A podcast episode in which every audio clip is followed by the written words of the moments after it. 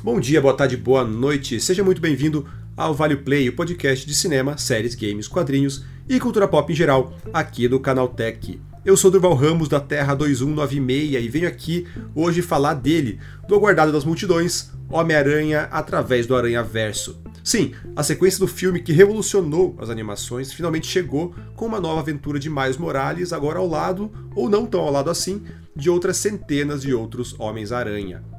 E justamente para não me perder nas teias desse Aranha Verso, eu trago um especialista em Homem-Aranha para conversar com a gente aqui hoje. Ele, o homem comovido pelo amor paterno, André Oda.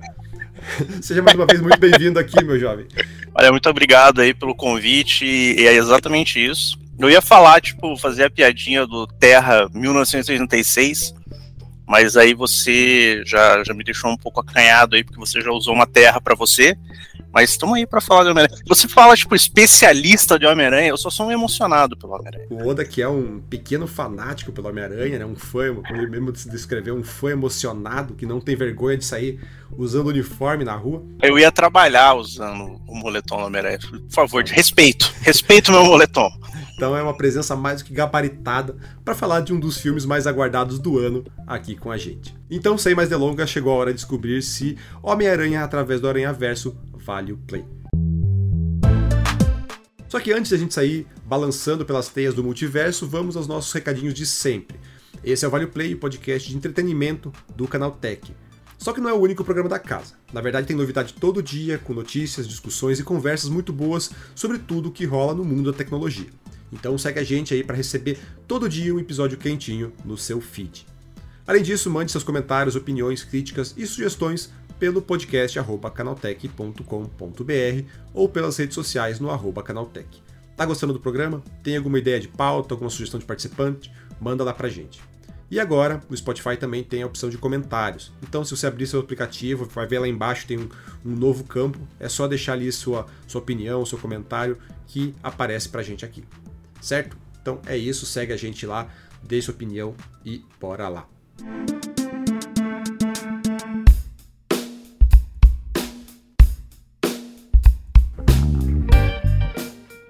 Oda, antes da gente começar aquela breve apresentação para o pessoal saber, né, por que, que você está aqui, né? Você já falou que é aí nosso fã emocionado, então explica aí quem é André Oda e qual sua relação com o Homem-Aranha. Bonito isso. É, eu sou um grande fã do Homem-Aranha desde, sei lá, que eu me conheço por gente. E faz já o que? 2007 foi quando eu comecei a trabalhar com cultura pop e tudo mais. Então, desde 2007, quando estava saindo ainda o Homem-Aranha 3 ali no cinema, então sempre muito emocionado, sempre é, aquela coisa de, de, cobrir os filmes e quadrinhos e jogos do Homem-Aranha. Então, com o tempo, fui me especializando cada vez mais para entender porquê desse personagem ser tão sensacional, porque ele é sensacional demais. E eu sou um emocionado, no sentido que, como a gente já brincou ali, eu ia com o meu moletom, que na verdade é o uniforme do Homem-Aranha, para trabalhar, porque eu não tenho vergonha na minha cara. Então, é, ver um filme do Homem-Aranha aí com trocentos Homem-Aranhas é, aparecendo aí é um negócio que, que, me deixa bastante empolgado, assim. Talvez por isso que eu tenha algumas coisas para falar sobre esse filme. Então, vamos ver o que tem para falar. Tá, então vamos já entrar, entrar no filme de fato. Então vamos pelo começo, assim, né? O que que. Vamos começar.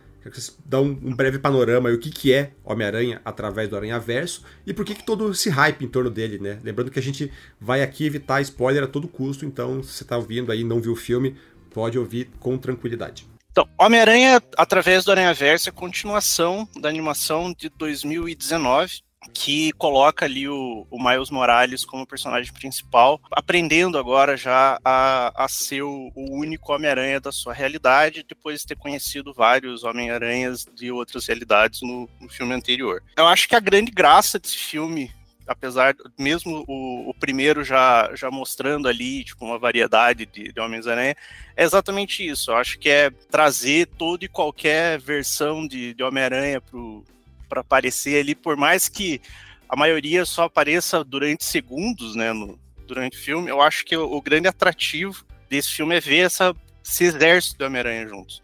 Que eu gostei. Eu gostei dessa, da participação deles ali, só que ao mesmo tempo eu acho que isso, pelo menos eu acho que no marketing do filme, ele, eles focaram demais nisso, sendo que o filme é, é um pouco diferente, sabe? Sim. Que eu esperava. É, é, porque realmente é o grande atrativo, né? Enquanto o é. primeiro filme, o Homem-Aranha no Aranha Verso, ele era o Aranha. O, esse, esse multiverso de Homem-Aranhas invadia a terra do, do Miles, né? Então era.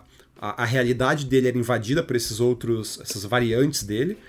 Agora é o contrário, né? Agora é o Miles que vai para esse, esse, esses outros universos. E daí, a partir daí, o filme despiroca loucamente ali para mostrar quantidade, a maior quantidade possível de, de Homens-Aranha. É, eu acho que, assim, é, pelos trailers e, e pôsteres e tudo mais, é, tem um foco muito grande em cima desse, desse multiverso, né? Que já foi explorado pela Marvel no, no último filme live action do Homem-Aranha, por vários filmes da Marvel, né? Que agora tudo é multiverso.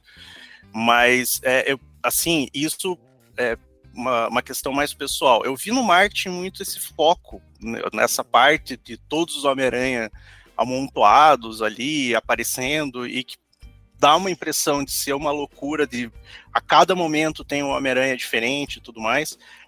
Sendo que o filme, na verdade, ele, ele é muito mais focado, e eu acho que é até correto isso, no Miles e na Gwen. Eu acho que ele passa muito tempo.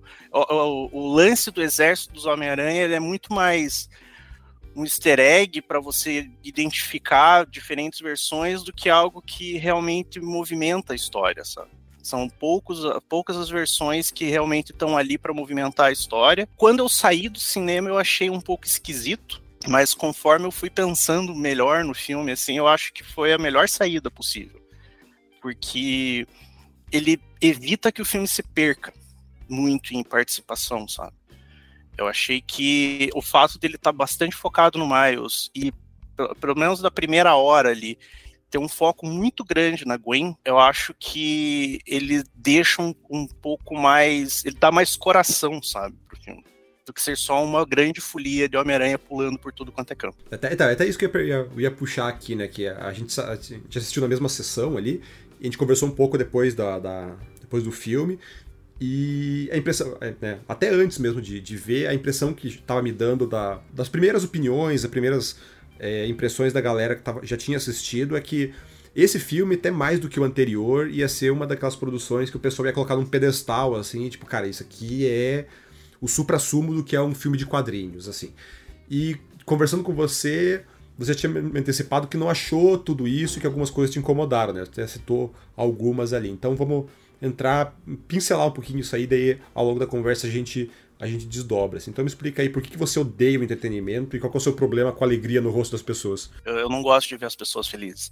É, na, na, verdade, eu vou te falar assim, o filme ele tem duas horas e pouco ali, não sei exatamente qual o tamanho dele, deixa eu até ver aqui.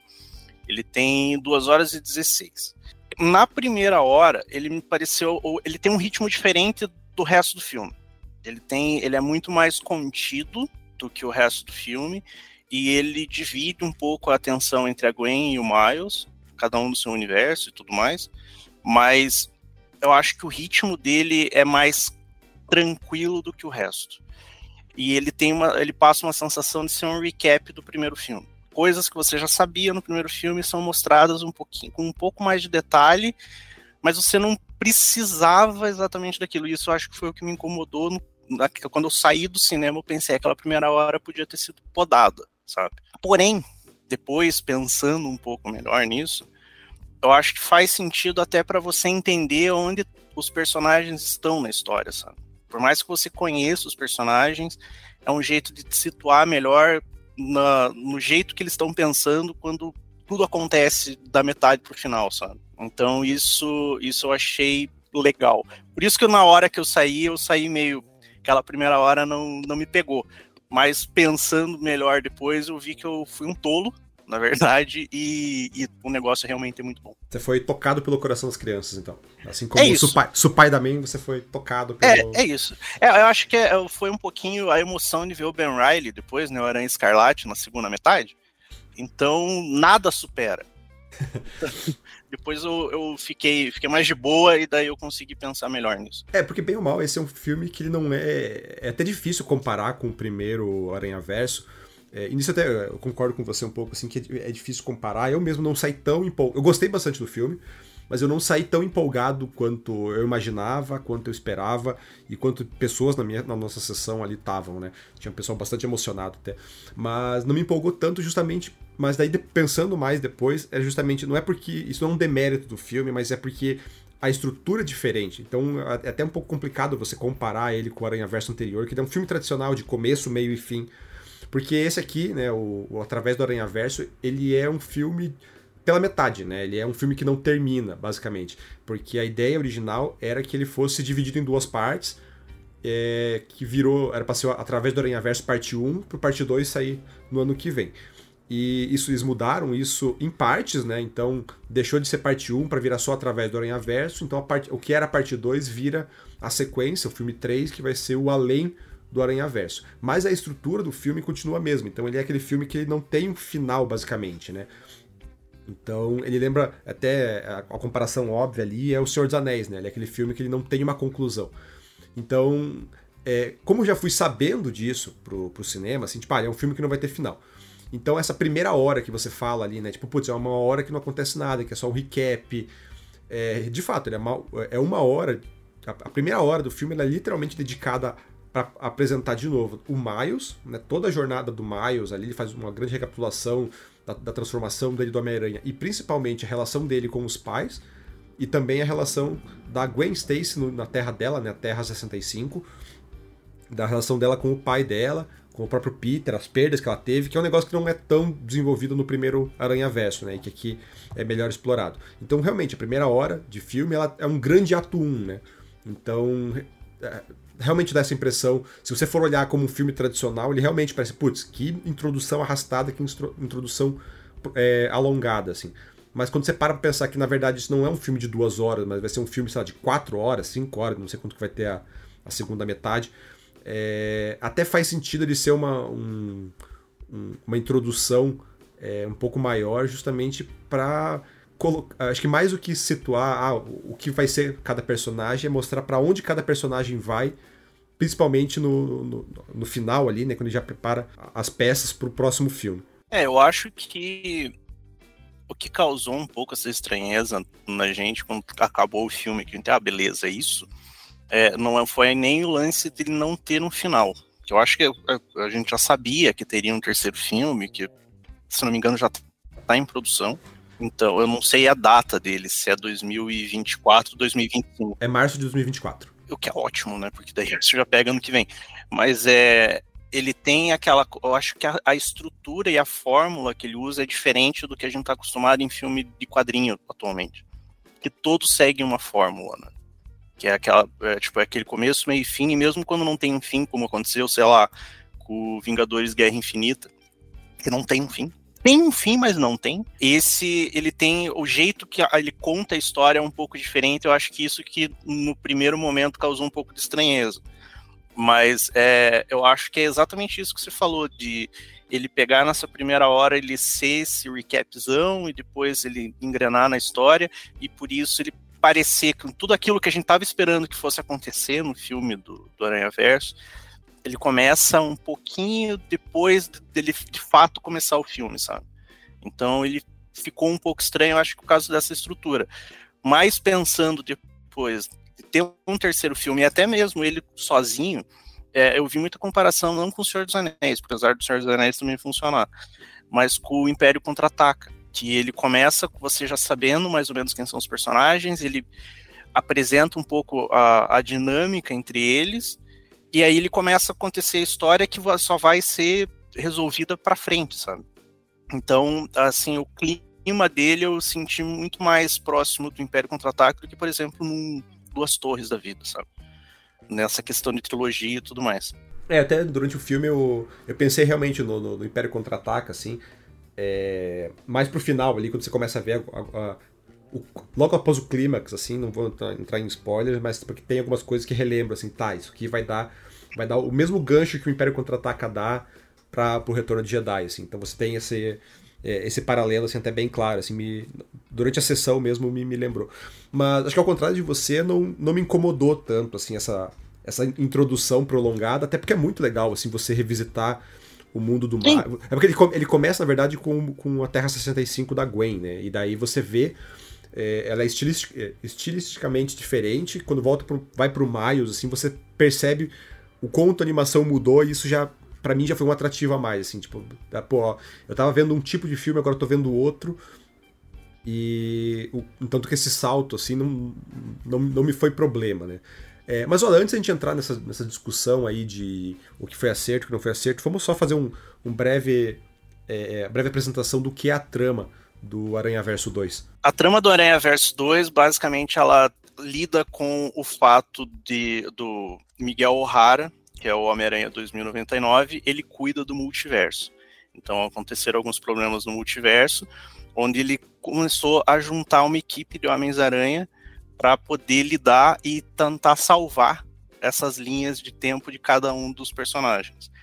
No meio disso, a Gwen e o Miles acabam envolvidos e colocam em risco todo o multiverso. Então é por causa disso que, que o pau come. Mas de um jeito, isso eu tô falando de um jeito extremamente resumido, porque se eu começar a entrar muito detalhe, entra em spoiler e daí não fica tão legal. Essa premissa eu achei muito legal por algumas razões. Assim. Primeiro, porque ele amarra muito bem, achei muito bem amarradinho com, com, o filme anterior, né? Ele dá algumas explicações ali de como o incidente do filme anterior, lá quando tem o, o Rei do Crime, que ele tenta fazer a aquele portal. Aquele, é, até esqueci o nome que eles usam lá, mas basicamente ele faz um, port, um mega portal para outro universo para trazer a Vanessa, né? Spoiler do, do Aranha Verso 1. A Vanessa e o filho, né? Isso, isso. E daí, isso, é, esse incidente que o, que o Miles impede lá atrás é o que dá origem a toda a cagada agora do, do, do, do Aranha Verso 2 em várias outras é, realidades, né? Então, eu achei muito bem amarradinho, assim, achei muito, muito interessante ali.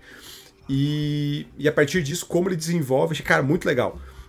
Porque até a criação do, do, do, vilão tá amarrado. Vilão, entre aspas, né? Porque o Mancha é muito mais uma promessa de vilão do que realmente o, o a grande ameaça por aqui, né? O, o, é um filme. Bem mal, é um filme que ele não tem um vilão de verdade, né? Ele tem um antagonista, que é o próprio Aranha 2099. Porque ele é um filme que ele tá muito mais preocupado em construir relações estabelecer essas conexões todas ali para o que vai acontecer lá na frente do que realmente, como a gente falou, né, trazer essa estrutura típica de um filme de herói.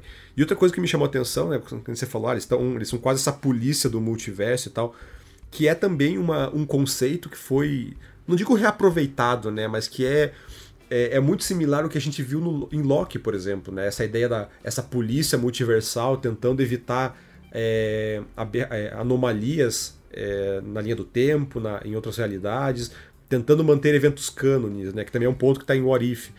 E achei muito legal como está coeso isso, né? Embora sejam estúdios diferentes ali, o, o Aranha Verso ele tá, ele tangencia muito de leve ali o MCU, mas é muito legal ver como é, a, a, essas duas realidades, esses dois é, realidades cinematográficas tão, tão coesas. Não sei se você percebeu isso no, no filme. Eu senti isso também, mas eu acho que isso funciona bem porque é um conceito que meio que já existe nos quadrinhos, né? Não exatamente com desse jeito que é apresentado tanto nesse filme quanto no filme do Loki, apesar de no Loki ter também, no, nos quadrinhos ter a, a TVA e tudo mais, mas eu acho que é uma ideia que nos quadrinhos ela funcionou, hoje em dia eu acho que ela nem é tão explorada assim, porque eu acho que eles deixaram um pouco de, de lado aquela questão do multiverso nos quadrinhos, no, no cinema agora que está sendo bem explorado.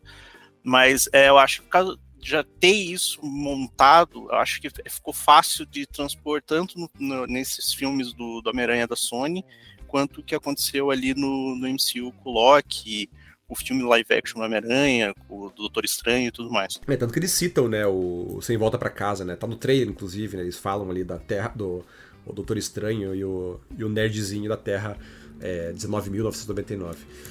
É, mas então, agora que a gente já passou aí rapidinho pela, pela história ali, que você achou, é, principalmente dos novos personagens, né? A gente já tinha, já conhecia a Gwen e o Miles e o próprio Peter, né? Esse Peter pai. Mas agora a gente tem uma, uma nova gama aí de, de novos personagens, é, alguns mais heróicos, outros mais antagonistas, como o Aranha 2099. O que, que você achou desse, desse novo plantel de personagens? Eu gostei dos personagens, pelo menos da maioria ali da, dessas versões do Homem-Aranha que entraram. Eu, eu, gostei até, inclusive, do vilão que não é vilão. Na verdade, é vilão, né? Que é o Mancha. Eu gostei da maneira como ele foi apresentado e tudo mais. Mas desses Homem-Aranha, eu gostei muito do Spider-Punk.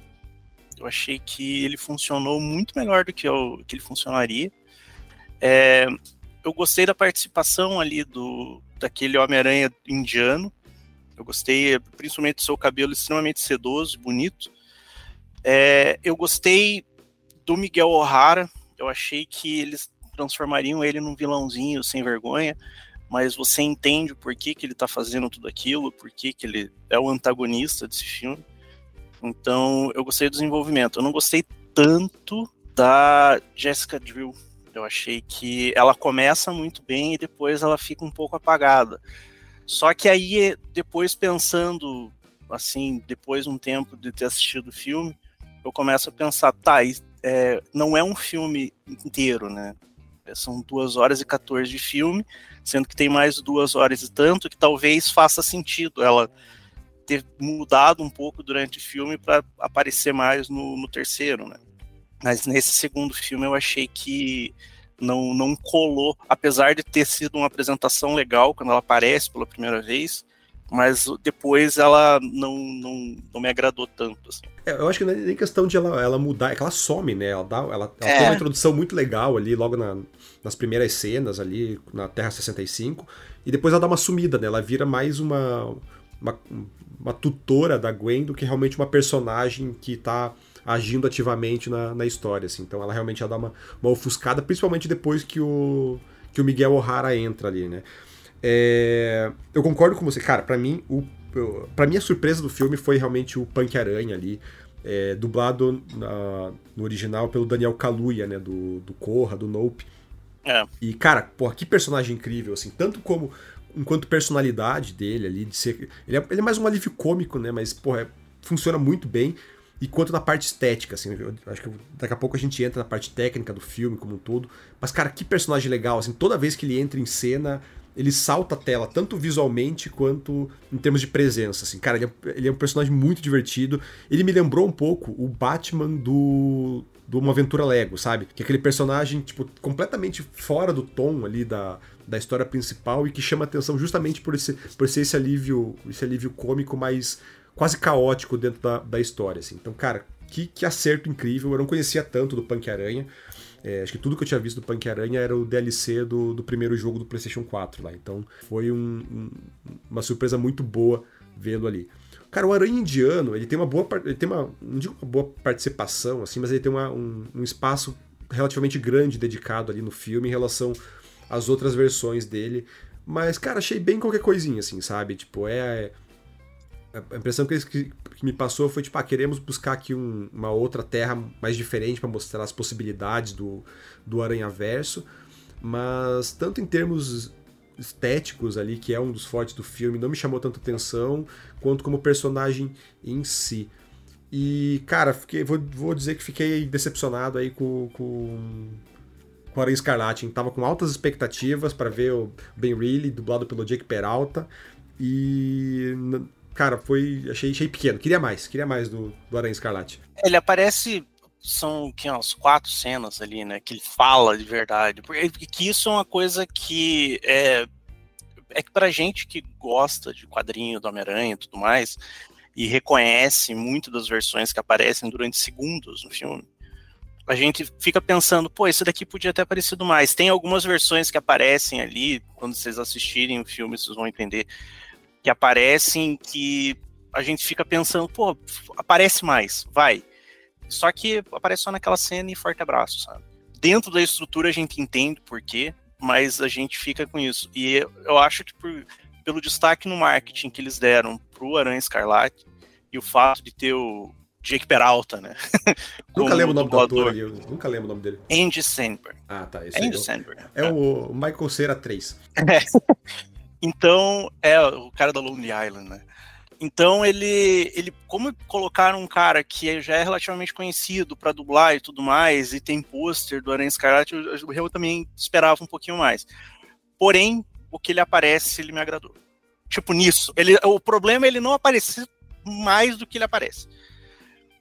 Mas ele como como uma personificação de quadrinhos dos anos 90 no filme, é, tá, tá bem legal. É, eu acho que é bem isso mesmo, é esse ponto de ele ser. O marketing me, fez acreditar que ele ia, ter um, um, destaque maior, assim. Então, daí quando ele apareceu, eu, tipo, tá, fiquei esperando para isso, assim, me senti, me senti enganado. Cara, você falou do Mancha ali, cara, achei muito, cara, grande surpresa ali o, o, o Mancha como vilão. É, eu não sei se você já conhecia né, dos quadrinhos, chegou a ler alguma história dele. Eu li, cara, de história do, do Mancha, eu tinha lido. Eu li uma história só do Demolidor ainda, da fase do Mark Wade ali que ele aparece. É, realmente, com aquele vilão bucha que aparece só pra, pra levar porrada numa história bizarra. Então eu não tava esperando nada muito diferente disso. E, cara, que surpresa ver como ele foi usado. Ele é realmente esse vilão bucha, ele é apresentado uh, dessa forma, e é a partir disso que ele se, se desenvolve. E, cara, achei muito inteligente essa, essa forma de. em que ele foi foi introduzido, assim, e o que, que ele vira depois disso, assim. Cara, achei um dos pontos altos e para mim a grande promessa que eu realmente quero ver do Aranha Verso 3 ali, do Além do Aranha Verso, é justamente como o, o, Mancha vai se transformar no grande vilão aí do, desse novo filme. É, isso eu também achei, achei legal. Eu também, eu tinha visto uma outra coisa, outra história com Mancha. Eu me lembro de você ter comentado quando começou a divulgação do, desse filme, que daí você achou essa história do Demolidor, e daí eu acho que você chegou até me mostrar o, o quadrinho, e realmente ele é uma bucha. Só que é, eu acho que a forma como ele, ele foi apresentado ali é, dentro do filme e como ele vai se transformando num vilão de verdade, eu acho que é uma coisa que outro, por exemplo, a própria Marvel, os filmes da Marvel, é, poderia aproveitar, não em questão mancha, mas a questão de pegar, às vezes, um vilão que pouca gente conhece e fazer a diferença, sabe? Porque a maioria dos filmes hoje em dia, tipo, de quadrinhos, eles pegam os vilões que todo mundo conhece só pra é, o nome, sabe? Então você meio que já sabe o que esperar daquele personagem, daquela história e tudo mais. Por exemplo, você pega uma história que nem do Mancha, cara. Que história que vai ter do Mancha? Eu não digo nem a questão de ah, pegar, um, pegar vilão que todo mundo conhece e tal. É saber trabalhar. É, exatamente, porque todo, todo vilão que aparece, justamente, tipo, ele é essa grande ameaça. E daí você fica uhum. esperando, ah, o que, que essa grande ameaça vai apresentar? E o Mancha não, o Mancha ele aparece. Ele, a primeira cena dele é ele tentando roubar um, um caixa eletrônico e o, o, próprio dono da loja fala, cara, você é ridículo, sabe? E ele é um personagem ridículo. O filme inteiro destaca isso. Ó, oh, você é ridículo, você é um cara cheio de buraco aí, fica abrindo buraco negro, que você não sabe controlar isso. E a partir disso ele começa, porra, eu não quero ser, eu não quero ser piada. Eu não quero ser essa piada que todo mundo acha que eu sou. E a partir disso ele começa a crescer e virar esse grande vilão que vai ser desenvolvido no, no terceiro filme, assim. E eu achei isso muito legal. É, uma outra, é um outro olhar para um, pro uso de vilão que eu não tô. Realmente, a gente não tá acostumado a ver em, quadri, em, em filme de herói, justamente porque todo vilão é uma grande ameaça a ser levado a sério. E aqui não, aqui é justamente o contrário, assim. Ele é um vilão bucha, um vilão piada, que quer ser levado a sério. Então, tanto que o, o design dele é, já é já denota isso. Não sei se você reparou que ele tem pancinha, né? Ele é tipo um, ele é, ele é completamente um, um Zé Ruela, assim, que, que que quer ser visto como um vilão de verdade, não como só um bucha para levar. Ele mesmo fala: Eu não sou o vilão da semana, eu sou o seu, seu Nemesis. Eu quero ser o seu Nemesis. Então, é, essa ser a motivação dele, assim, para mim foi o, um, um, ponto alto em relação a, ao personagem. E eu gostei, a gente assistiu a versão legendada, né, do, do filme. A, a voz dele na versão original é do Jason Schwartzman, né? Que fez o vilão do Scott Pilgrim, fez trocentos filmes do Wes Anderson e tudo mais. E a voz dele funciona ali. Porque você vê que ele não é um cara que ele é mal, ele é um cara que tem uma voz potente. Não, ele é um cara normal que tá que tomou na cabeça de um jeito espetacular e agora tá tentando lidar com isso.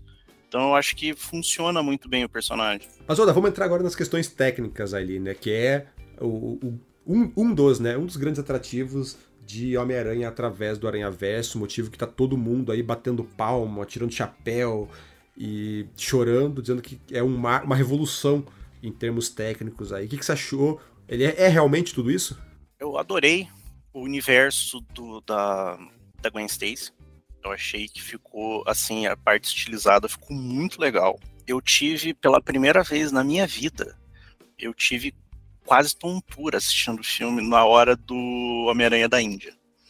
A gente chegou a comentar isso porque tem uma cena de ação. São tantas coisas acontecendo na tela, em todos os lados, é muita coisa. E luz, e corte e tudo mais, eu comecei a ficar tonto. Eu entendi o que eles estavam tentando fazer ali. Mas essa troca, cada universo tem um estilo, ela funciona muito bem quando troca da Gwen Stacy pro do Miles, quando eles vão pro universo lá do do 2099 e tudo mais, mas essa da parte da Índia, eu vou ser muito sincero que eu fiquei um pouco incomodado, pensei, para com isso. Por favor, para com isso. Ao chegar ao ponto de eu pensar que se eu tivesse alguma predisposição a ter algum problema de estar assistindo coisas piscando na minha cara, eu ia ter algum, alguma coisa ali. Não um treco. Episódio de Pokémon, tudo de novo, né? É.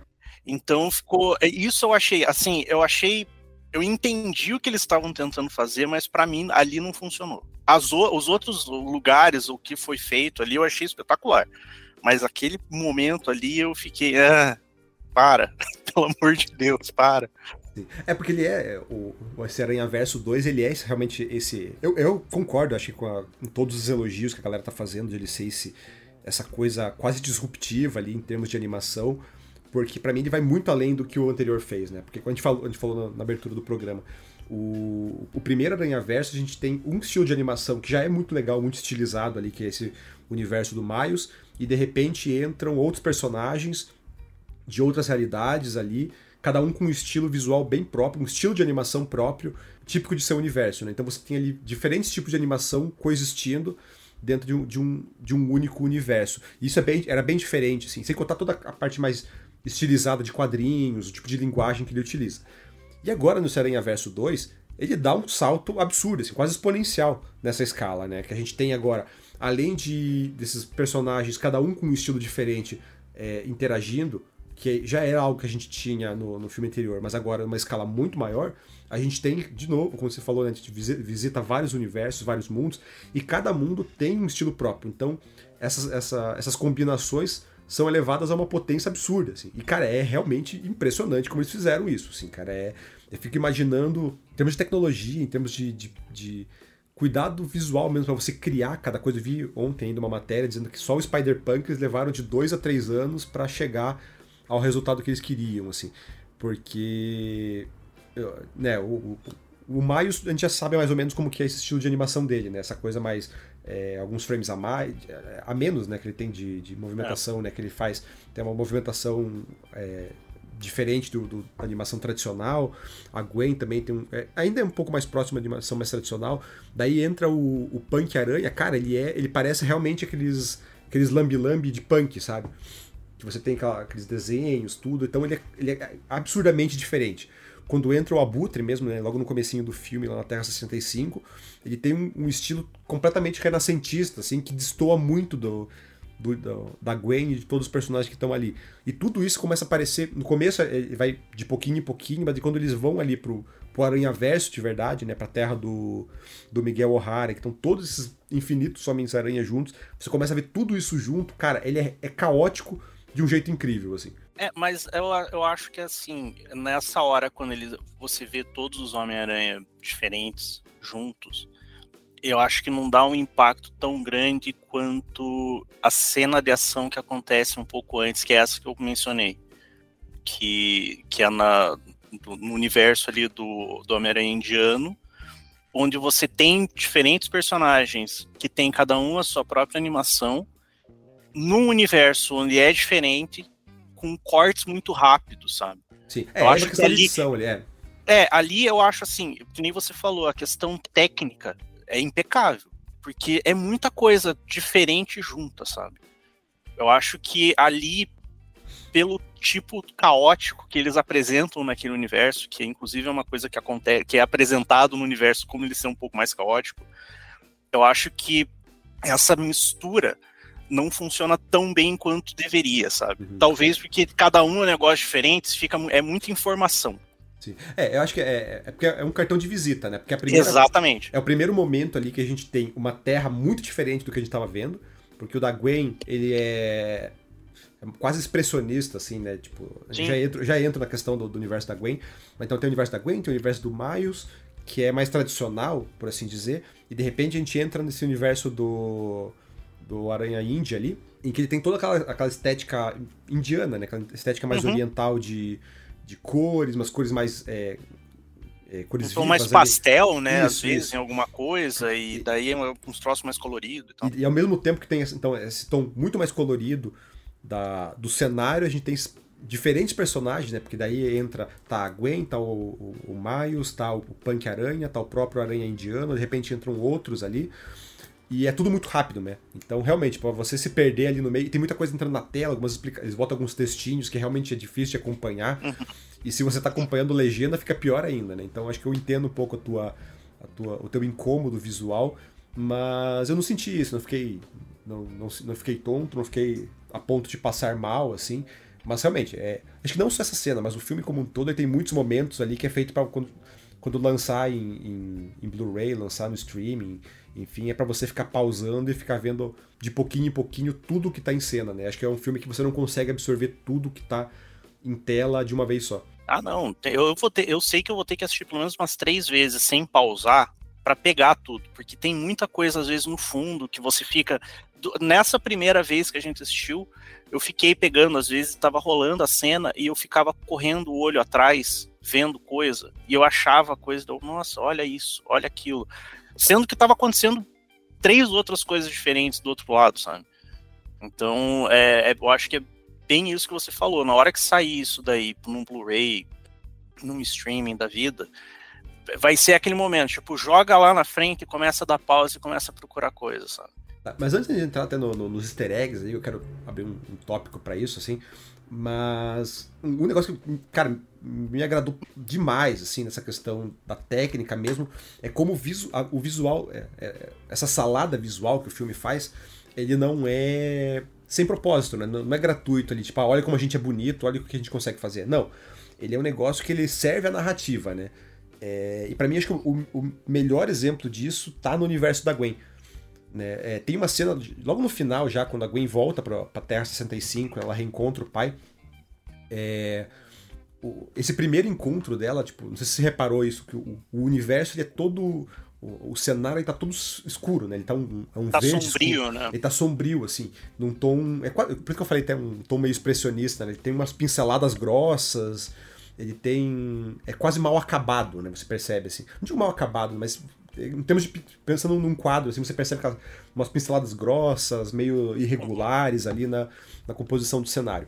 E daí, a partir do momento em que ela fica em paz com o pai dela, assim, tem toda essa, essa resolução do conflito, assim, como o cenário se transforma de imediato, assim, ele muda a cena, a cena fica clara, a cena fica limpa. É uma mudança absurda de, de visual, que não tá ali para dizer, nossa, como a gente consegue fazer um visual realista. Ele deixa essa coisa de, de, de lado para entrar nessa parte estética que tá contando, ele tá contando a história para você, né? Ele tá contando, ó, ó como a percepção da Gwen sobre o mundo dela, né? Não sobre a, a realidade, sobre como o meu, a minha Terra 65 é, mas como ela enxerga aquele mundo dela, o mundo dela, o mundo familiar, assim. É um, é, é um negócio tão sutil e tão bonito e poderoso que eu falei, cara, é, realmente faz sentido todo esse esse esse E que o pessoal está fazendo em cima da, da técnica, da, porque não é só técnica, é, é, é, o uso da linguagem, assim, como o pessoal, como o Aranha Verso domina a linguagem da animação, a linguagem estética para contar a sua história, cara, é realmente incrível e faz sentido ser essa revolução visual aí, revolução em termos de animação, né, que o pessoal tá, tá apontando, realmente faz todo sentido. É, eu concordo, principalmente essa questão de utilizar o, a, a técnica de animação para contar a história, sabe? Ela não tá ali só para ser bonitinho, só para ser diferente. Ela tem um propósito. Então, é, isso eu achei é, é uma parada realmente impressionante no filme. É, a parte do Miles, que acho que é a mais comum, né? Que é porque a gente já estava acostumado. É, eu acho que ela também tem um propósito nisso, que é colocar, ela traz o Miles para ser o centro da, da coisa ali, para ser aquela coisa mais familiar, sabe? Se é aquela coisa que você já está mais acostumado, então para você é mais fácil se identificar com aquele universo, enquanto os outros têm essa diferença, trabalham de certa forma para a história que está tentando contar, sabe? Ah, não, sim, duplamente isso, né? É duplamente, porque essa questão familiar ela faz sentido narrativamente, né? Porque a, a, jornada do Miles ela é sobre a família, né? E a questão, a própria questão da jornada do herói, né? A gente tem o lugar comum, né? a, jornada do herói, do, a jornada do herói começa nesse, ambiente familiar, nesse lugar que é comum ao, tanto ao personagem quanto ao espectador, e a partir dali ele é levado para a ação. Então faz todo sentido realmente a animação do Maio ser mais tradicional, por assim dizer, embora não seja tradicional no modo que a gente tá acostumado a ver mesmo, né? O, o, Aranha, uhum. o primeiro Aranha Verso ele mexeu bastante com isso, mas ele é mais comum em relação aos outros, justamente por causa dessa, desses motivos é, narrativos, assim. Então, cara, para mim, é, eu que gosto muito dessa, dessa questão de linguagem narrativa, quando essas duas coisas conversam, cara, que, que delícia que é esse Aranha Verso 2. É, e assim, essa questão, é, você vê muito do visual, mas a própria, a própria jornada do Miles, considerando o primeiro filme, como ele termina o filme, como ele começa esse e como ele termina esse, é, é uma parada que é, ele tem alguns é, alguns paralelos entre o primeiro e o segundo filme ali do o que é ser o Homem-Aranha e tudo mais, que ele apresenta de novo nesse filme, que é muito interessante. Porque eu mesmo, eu nunca fui muito fã do Miles Morales. Eu, tipo, eu sempre achava, ah, é só mais um personagem ele tem os poderes do Homem-Aranha. Eu nunca considerei muito o Miles como Homem-Aranha. Até sair o filme. Eu acho que o filme apresenta melhor a questão dele ser o Homem-Aranha do que o próprio quadrinho. Então, eu acho que ele apresenta melhor, e nesse filme ele também, ele traz isso de volta do Miles ser o Homem-Aranha. Tipo, o que faz ele ser o Homem-Aranha? E nesse segundo ele, ele já tá mais confortável no papel dele como herói, e mesmo ele sendo questionado em relação a isso, ele, ele consegue ainda desenvolver melhor, assim. Eu achei isso, a maneira como isso foi tratado no filme, eu achei legal também. Sim. É, é porque essa, essa jornada dele, né, de reivindicar seu papel, né? Reivindicar Sim. seu, seu o lugar em que ele está, né? A própria tem um discurso da mãe dele que reforça isso e no final ele vai retornar a esse, a esse tema. É, você citou aí a questão do o que é ser o Homem-Aranha. É, sem entrar em spoiler, né? Não precisa é, é, se aprofundar muito nisso, mas o que, que você achou da solução encontrada ali? Porque para mim ele ecoa bastante, até comentou um pouco isso, né? Na, depois do cinema, assim. Que ele parece ecoar um pouco do discurso que o Sem Volta para Casa é, é, apresenta, né? Da, desse, tipo, o preço que se paga para ser um, um Homem-Aranha. Ele retoma essa discussão, mas eu não sei se eu gostei muito da, da solução que eles encontraram para fazer isso. Assim. Você, como um conhecedor maior da, da mitologia do Homem-Aranha. Assim, faz sentido para você? Funcionou? Faz e não faz. Porque é, é, que depende muito. Assim, quando você pega toda a mitologia do Homem-Aranha e tudo mais, ele é muito pautado por sacrifício. Então, ele, por ele não ter feito o que ele deveria ter feito, é, o tio Ben morre por ele entrar alguma coisa, morre o Capitão Stacy. Porque ele tem a Gwen Stacy, o Duende Verde vai lá e joga a mulher do, da ponte, sabe? Então, ele é muito pautado pelo sacrifício e pela perda. Então, sempre ele tem, apesar de ele ser um personagem que ele tem muito aquela coisa dele tomar na cabeça e ele simplesmente levantar, fazer uma piadinha e continuar, ele é muito pautado pela perda e pelo sacrifício. Então, ele às vezes ele abre mão de coisas para ajudar o próximo, porque ele sabe o problema que se ele se priorizar pode causar. No filme isso é mostrado de uma maneira que ele precisa ter o sacrifício, talvez não seja tão interessante. Porque daí perde um pouco aquela noção do eu tô me sacrificando para um meio melhor, eu preciso me sacrificar, sabe? Tipo, fica, ficou um pouco esquisito. Eu entendi o que eles quiseram fazer, só que eu acho que a maneira como foi feito ficou um pouco esquisito. Então, eu, eu gosto muito do, do, dentro dessa mitologia do Homem-Aranha, justamente essa questão do que você falou, do sacrifício, que faz parte do papel do Homem-Aranha, você ter que abrir. Você realmente tem que se sacrificar, né? E não só do Homem-Aranha, acho que é quase uma, uma, uma, uma coisa única do super-herói, né? Que ele, ele abre mão de si mesmo, do que lhe é caro, em prol desse, desse bem maior. E daí, especificamente no Homem-Aranha, é justamente isso, né? Ele, ele faz o sacrifício e ainda assim ele tá ali no dia seguinte fazendo piadinha e por mais que esteja doendo para resolver o problema dos outros. É, e sim, isso tá aqui ainda, é, funciona, beleza. Não é esse o meu problema. O meu problema é justamente quando ele transforma isso numa constante muito específica. Entendeu? Uhum. Eu acho que essa constante muito específica que ele apresenta, para mim, não tem o mesmo impacto é, do que o próprio o, o Sem Volta para Casa apresenta, né? Que o Sem Volta para Casa ele mostra isso que, ó, tem essa essa é, essa constante do sacrifício, só que ela não é única, assim, ó, o, o, o Peter o Peter da do Andrew Garfield perdeu a a Gwen Stacy dele, o do Tobey Maguire, é, é, eu não lembro quem foi que é o lance do tio Ben. É o tio Ben, é o tio Ben. E daí o, o, o Tom Holland vai ter que encarar também o sacrifício, e daí que é o, a, a morte da Tia May no, no final lá. Então ele mostra, tipo, ó, existe essa unidade, essa, essa, essa constante de seu sacrifício, mas em cada universo ela é diferente. Porque daí você consegue realmente trabalhar com esses diferentes universos, cada um com sua particularidade, mantendo esse ponto central. E eu não gostei tanto quando ele, ele coloca essa constância eh, muito específica no Aranha Verso 2, porque para mim ele esvazia um pouco esses outros, sabe? Então o próprio pensando retroativamente, assim, putz, me parece um pouco forçado, sabe? Ah, onde que o do Tom Holland entra nisso? Onde que o outro entra nisso? Parece que para forçar o impacto do Miles, ele dá uma esvaziada nos outros que fica, putz, não... aquela coesão que eu, que eu elogiei lá atrás, em como ele amarra é, multiverso como um todo, aqui ele dá uma forçada de barra que não me agradou tanto. Aí eu, eu, eu entendo o que você está falando, porque eu entendo o que você está falando de pontos específicos, né? Tipo, isso aqui tem que acontecer com todo mundo e tal. Considerando os quadrinhos, talvez tenha sido esse tenha sido o plano deles usarem isso para causar uma subversão da história no terceiro. Talvez eles tenham plantado isso nesse segundo para num terceiro fazer uma coisa diferente. Eu considerando a história do Miles nos quadrinhos, talvez seja isso. Mas eu entendo isso que você fala, assim, porque tira um pouco o peso, né, das coisas.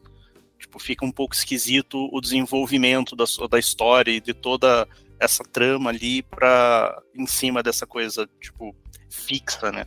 Então, mas é considerando isso já assim, se você pegar os quadrinhos, eles quiserem pegar o que tem nos quadrinhos para fazer, dá para dá para mudar ali, dá, daí faz sim, um pouco mais sentido essa questão. Mas aí é uma coisa, um achismo, né? Tipo, a gente não sabe. A gente falando só sobre esse filme, eu concordo com você. É porque é bem isso. É, não é que eu não gostei da, da solução, eu não gostei como ela foi apresentada, assim, só. Então não é muito, pode ser talvez uma picuinha minha ali, mas é, não, não para mim não, não funcionou tanto. É, mas enfim, avançando um pouco ali, questão, a gente falou um pouco de easter egg ali. O que achou da quantidade de easter egg? Ficou, você falou, vai ver três vezes mais? Eu acho que no mínimo, né?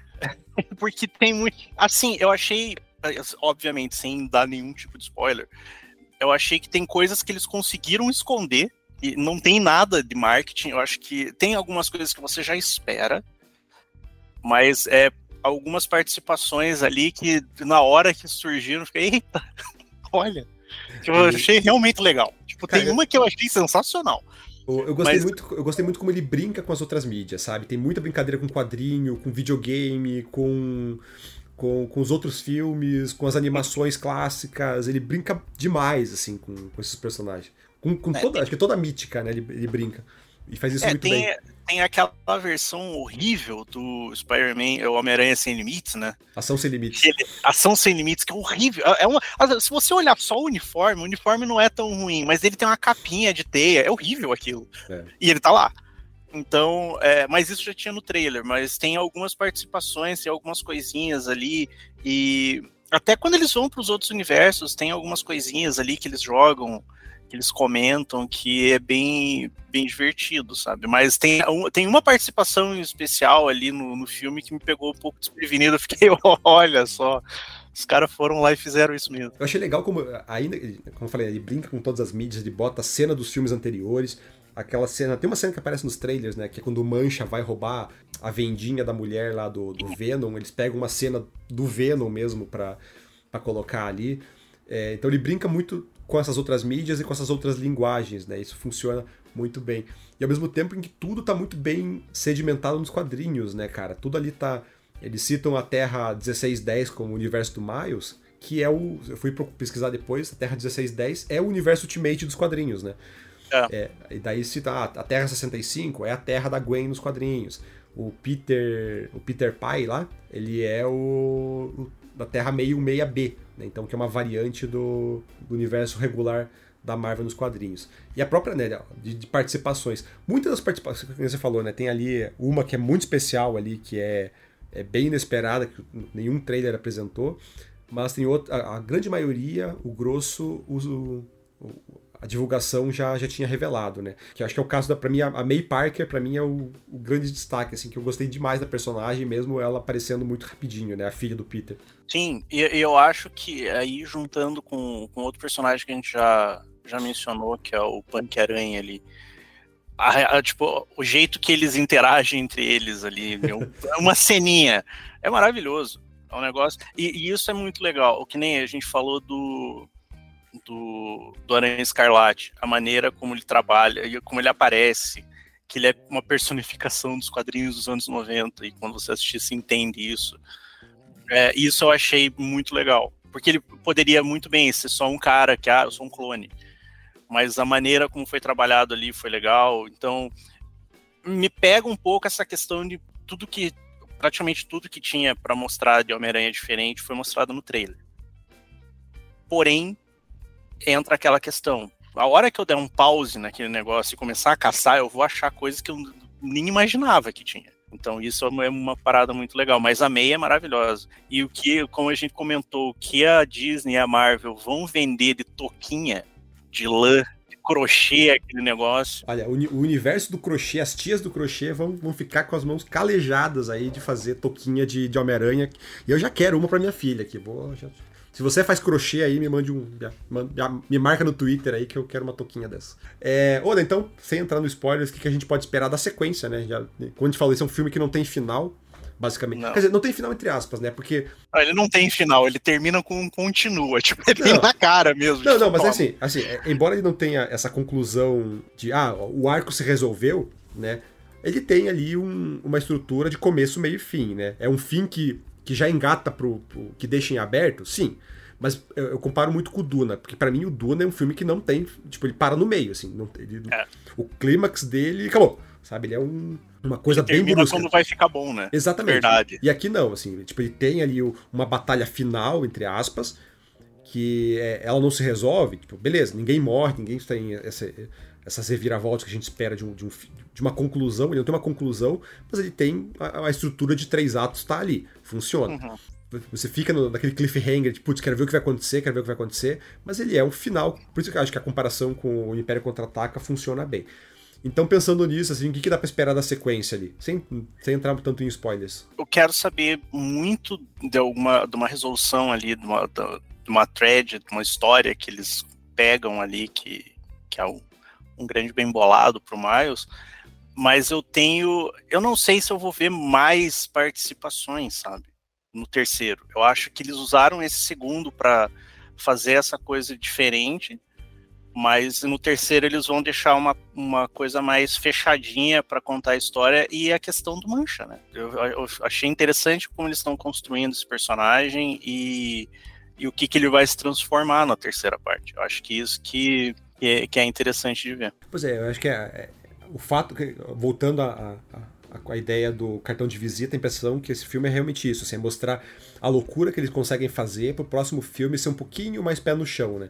Acho que é a, essa ideia de cada filme ser uma revolução em termos de linguagem tecnológica. Acho que o terceiro talvez ele vai dar uma, uma segurada no. Uma, segurar um pouco aí o, o, ritmo, dar uma pisada no freio. Pra. Beleza, ó, a gente revolucionou o que tinha que revolucionar, agora vamos focar um pouquinho na história. Então acho que talvez vai ser bem isso. Assim, já mostraram quem tinha que mostrar.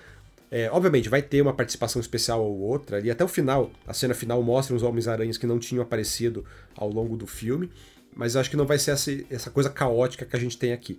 Então, acho que vai ser realmente mais voltado. É, eu acho que tem que levar em consideração também o próprio título do filme, do terceiro, né? Que é o Além do Aranha Verso. O que, que isso vai significar? Porque, ou, ou se é só um, um título perdido para usar Aranha Verso de novo, ou se o que, que vai, o que, que é esse além do Aranha Verso, sabe? É, então lembrando que o, o, o Aranha Verso 3, né, o Homem-Aranha é, Homem-Aranha Além do Aranha Verso chega aos cinemas agora no dia, agora, né? No dia 10 de março de 2024. Então, menos de um ano aí dá pra é, ficar segurando, entrando no hype agora, um outro tipo de hype.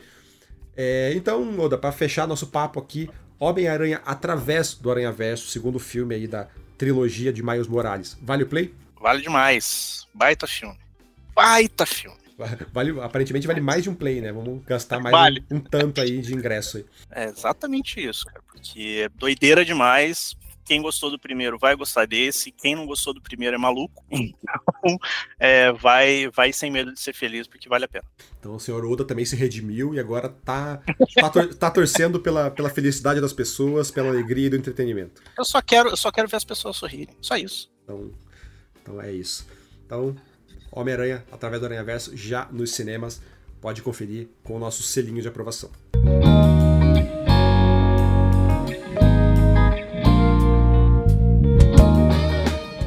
Agora, Oda, no nosso quadro Vale Ficar de Olho, algumas belíssimas novidades aí nesse comecinho de junho, né? Junho começou, o mês, o mês do inverno começou quente, com muita coisa em streaming, cinema, games e quadrinhos. No streaming a gente tem agora, chegando no dia 7 de junho, Casamento às Cegas Brasil, terceira temporada. Cara, acho que é o reality show de maior sucesso da Netflix, né? E já ganhou suas versões aqui no Brasil, gerou algumas polêmicas, que é o que o pessoal curte é, em reality show. Então, não sei se você é um, um, consumidor de casamento às cegas, como tá o coraçãozinho? Olha, o meu coração sempre tá, tá prejudicado, mas não, não assisti esse. Eu, apesar de conhecer o, o, reality show, esse daí eu não assisti.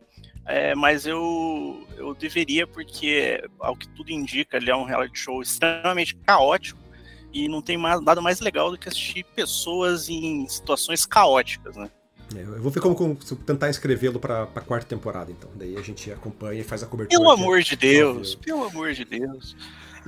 Então, no dia 9 de junho, também na Netflix, chega Cães de Caça, que é um, uma nova série coreana. É, só que dessa vez não é um dorama, um romancinho aí que também faz muito sucesso. É porrada, é pancadaria. É, a Netflix também tá, tá apostando bastante aí nas produções de ação vindos da Coreia do Sul. A gente teve o Black Knight na, no mês passado, em maio, agora em junho chega Cães de Caça.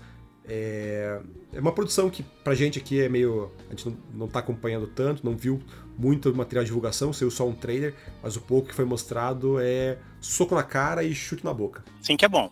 Assim que é bom, é violência, é violência caótica, novamente o caos tomando conta, mas é essas produções coreanas de porrada são, são interessantes de ver, são legais. Tá vendo o que, que se trata esse cândido? Dois jovens boxeadores se juntam a um agiota bonzinho para derrotar um concorrente que se aproveita das pessoas mais vulneráveis. Então, é coreano nervoso acalmando outro coreano nervoso na porrada. Então é maravilhoso. E falando em, em, em, porradaria caótica, a gente tem, chegando dia 8 de junho, nos cinemas, Transformers, O Despertar das Feras. Eu sinceramente não sei mais qual número de filme é esse de Transformers, que já perdi a conta ali. Mas. Ele é a sequência do Bumblebee, né? Na verdade. É, é do Bumblebee diretamente? É, é, é, porque, se não me engano, até o. Tinha a cronologia de filmes do Transformers, que foi. Que tem aquele que tem o Anthony Hopkins. E tipo, meu Deus. E aí tem o Bumblebee, que é um filme bem honesto, sabe? Que inclusive tem a, a menina que dubla a Spider-Gwen. Que é a, a Steinfeld. Exatamente. É, e aí esse filme já é uma tá dentro daquela cronologia do Bumblebee. Por isso que ele se passa nos anos 90 e tudo mais, e tem Beast Wars agora. É, então, para mim o grande atrativo desse filme é justamente Beast Wars, assim, que é a animação que todo mundo ali na faixa dos 30 anos assistiu enquanto esperava para ver Pokémon na, na Record. Passava ali aquela animação que na época era revolucionária, né, em termos de animação 3D, que hoje é terrivelmente fuleira, mas que a gente tem agora o, o gurilão robô caindo na porrada com um caminhão robô. Como é que era o nome dele, cara? Acho que era Optimus também, não era? Era um Optimus, é, porque tinha o Optimus Prime, que é o caminhão, e daí tinha o outro. Vou até procurar agora, porque ele tinha um nome diferente. Optimus Prime. É, Primal. Show. E daí, cara, admito que eu não lembro nada, então, mas chega aí dia 8 de junho. É, nos games agora, né, a gente tem Diablo 4 chegando dia 6 de junho para PlayStation 4, PlayStation 5, Xbox One, Xbox Series S e X e também para PC. Então chega aí o quarto game da, da, da franquia Diablo, franquia famosíssima por assustar pais e escandalizar a família tradicional. Chega agora. Três eu lembro que gerou muita polêmica, gerou muito, muito barulho é um bom jogo, mas teve muito problema de lançamento, e o 4 agora vem tentando se redimir, talvez, nisso aí. Como que tá o, tá o hype aí, Odair? Eu gostei bastante do beta.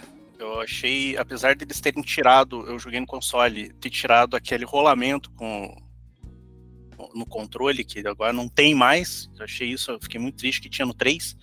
Mas é, tá bem legal, tá, assim, parece tá, tá bem, bem divertido e bem, bem doido, sabe? O 3 é como você falou, eu acho que o lançamento dele no PC foi bem problemático.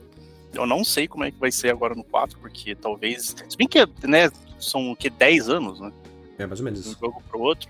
Então, fica aí a esperança de que o pessoal tenha pelo menos né, atualizado os servidores para aguentar o repuxo do, do, lançamento.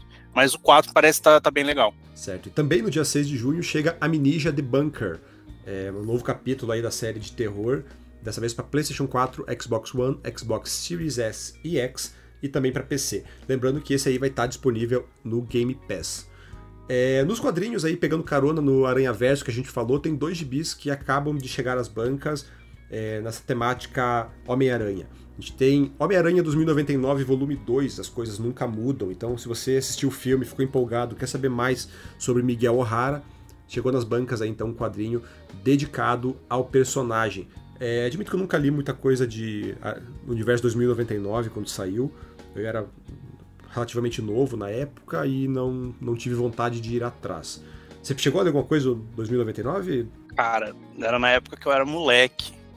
E, nossa, faz muito tempo. Acho que o mais próximo que eu cheguei perto do personagem foi depois jogando aquele Shadow Dimension, sabe? Até saiu o filme agora. Porque, nossa, nunca mais. E é uma parada que a própria Marvel não entra muito, né? Agora que tá começando a usar, mas a Marvel nunca utilizou tão bem o, o 2099. E ainda outro, outro, outro quadrinho do Homem-Aranha, ainda no, no, no, clima de Aranha Verso, é o Homem-Aranha Mundos Colidem, que, né, como o próprio título já deixa claro ali, é um brinca com essa ideia de multiverso, de versões diferentes do personagem. Então saiu aí do, do cinema querendo mais Homem-Aranha, querendo mais Aranha Verso, dá uma olhadinha na banca aí que tem dois quadrinhos bem legais dessa toada. Enfim, agora quero saber de vocês se o nosso podcast vale o play. É, entre em contato aí pelo podcast.canaltech.com.br ou comente nas nossas redes sociais pelo arroba canaltech. Lembrando que a gente agora tem podcast todos os dias aqui nos feeds, então segue a gente para não perder nenhum lançamento. Oda, quem quiser te encontrar aí nessa internet de meu Deus, como é que faz? É, primeiro que a pessoa é maluca de querer me encontrar, mas pode me encontrar no Twitter, com arroba odametal, onde eu tô lá falando sobre bobagens, e também no meu site, no puropop.com.br, onde eu falo sobre cultura pop em geral. Falo sobre cinema, sobre games, sobre quadrinhos e sobre a vida, porque a vida também é loucura. Forte abraço. Então é isso. É, esse podcast é produzido e apresentado por mim, Durval Ramos, e com edição do grande Samuel Oliveira. A revisão de áudio é de Gabriel Rime, com trilha sonora composta por Guilherme Zomer. Então é isso, boa semana e até a próxima!